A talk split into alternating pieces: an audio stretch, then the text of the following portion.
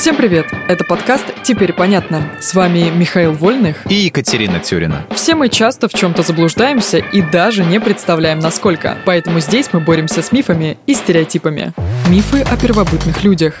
Я всегда была уверена, что древние люди жили вместе с динозаврами. Ну, то есть у каждого было по своему личному животному. На них ездили верхом, а на некоторых охотились. Ну, на тех, что не поддавались дрессировке это миф. Как же так? На самом деле это популярное заблуждение, и, скорее всего, пошло оно с мультсериала «Флинстоуны». Но к реальности это все не имеет отношения. Динозавры вымерли 65 миллионов лет назад, а первые гоминиды, то есть обезьяны, появились 2-3 миллиона лет назад. Получается, в мультфильмах показывают неправду? А я надеялась, что Холливуд из параллельного мира настоящая. Массовая культура всегда рождает разные стереотипы. В частности, такие вот нелепые и смешные. Вот, к примеру, какое любимое орудие было у первобытных людей, по-твоему? Чем они охотились? Дубинами? А вот и нет. Не верю. Выглядят эти боевые палки, конечно, убедительно, но, увы, до сих пор нет каких-либо свидетельств использования дубин первобытными людьми. В основном они охотились копьями с каменными наконечниками.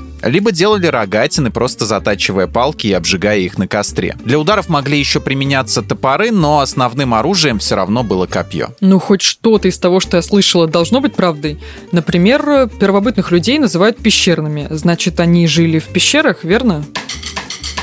Это миф. Само понятие «пещерный человек» произошло от слова «троглодит», что в переводе с греческого означает «живущий в пещере». Геродот и Плиний так называли дикарей, которые обитали на западном побережье Красного моря. А позже натуралист Карл Линней так обозначал возможных обезьяноподобных предков людей. Сейчас же пещерными людьми по привычке зовут всех ископаемых предков человека. Но это наименование по своей сути неверно. Первобытные люди в пещерах жили довольно редко. Там темно и сыро. Да и к тому же наши предки были склонны кочевать с места на место и к пещерам не привязывались. А почему тогда скелеты древних людей находят именно в пещерах? Да потому что у таких находок больше шансов уцелеть до наших дней именно в подобных местах. Ну сама посуди, стоянки под открытым небом быстро размываются дождями, а в глухих гротах сохраняются нетронутыми тысячелетиями. Теперь понятно. Все, что я знала о первобытных людях, неправда. Значит, меньше надо верить мультикам и комиксам. Да, ну или хотя бы чаще проверять факты. Мало ли чего тебе покажут в очередном сериале или фильме.